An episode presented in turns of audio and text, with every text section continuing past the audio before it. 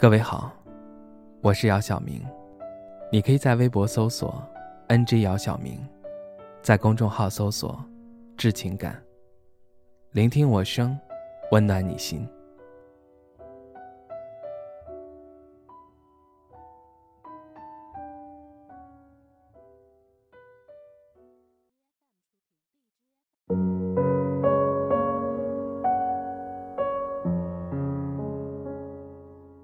那是一个平常的下午，梦梦跟我说可以想想买房的事儿，而且她鼓励我在北京买房。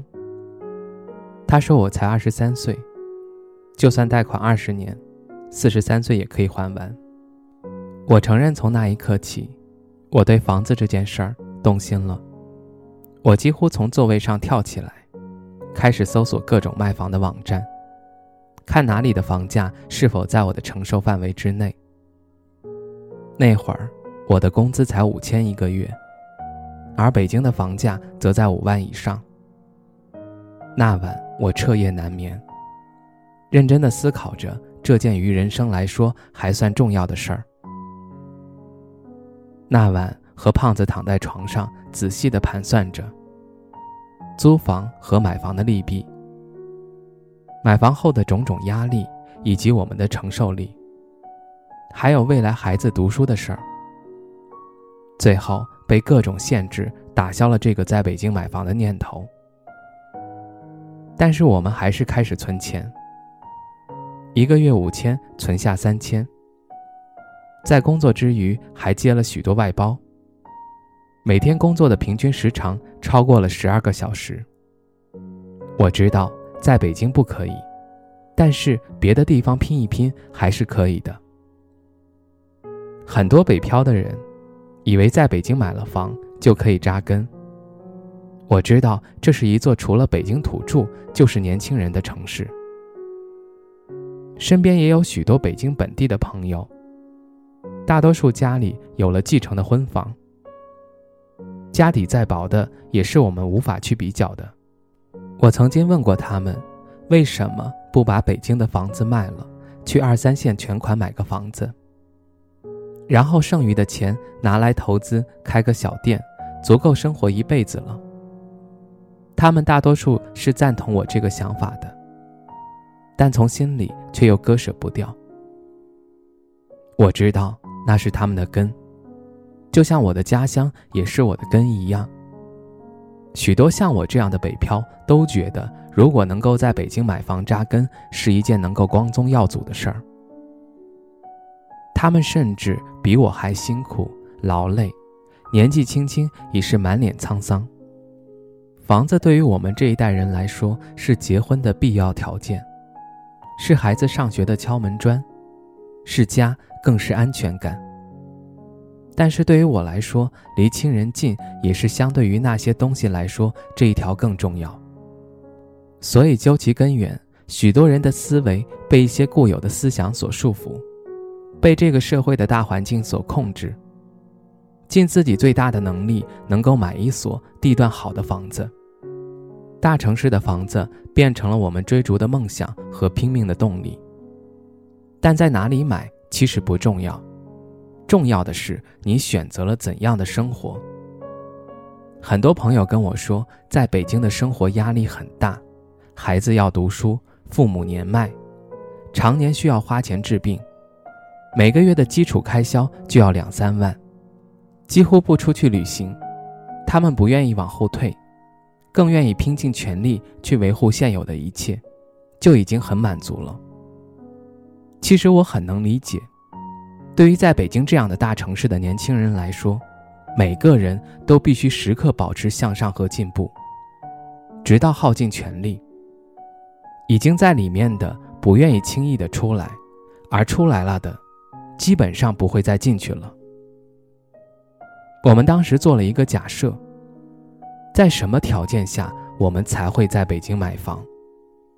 我得出的结论是，除了中五百万。我们只是芸芸众生普通不能再普通的两个，没有高学历，没有家庭背景，更没有一夜暴富的野心。所以后来我们选择了离开北京，在离家近的省会城市买了房。房子大概是我们努力过、拼命过的最好证明。也许你没法北上广深，但你一定要有更好的选择。朋友问我为什么那么多人想在北京买房，我想答案已经在你心中。你只管努力，剩下的就交给时间。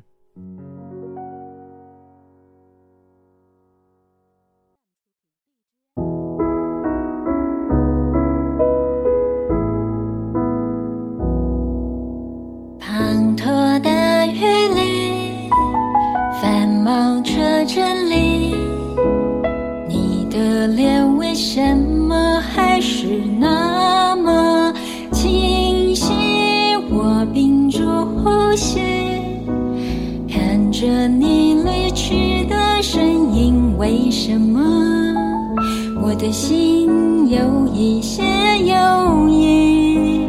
从什么时候开始习惯有你在？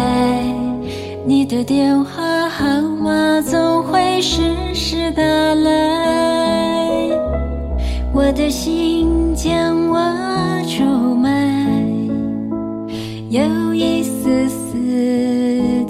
待你会为我找过来。滂沱大雨里，繁忙车阵里，看着你向往奔来，我不能自已，害怕此刻的情会轻易被你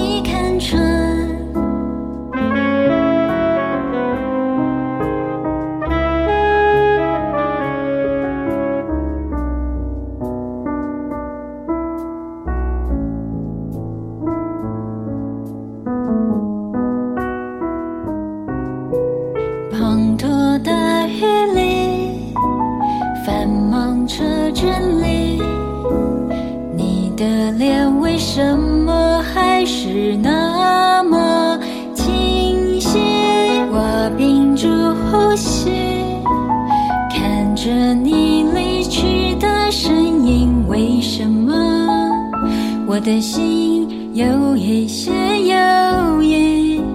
从什么时候开始习惯有你在？你的电话号码总会时时打来，我的心将我出卖，有一丝丝期待我找过来。滂沱大雨里，繁忙车站里，你的脸为什么还是那么清晰？我屏住呼吸，看你奔向我的身影，我的心有些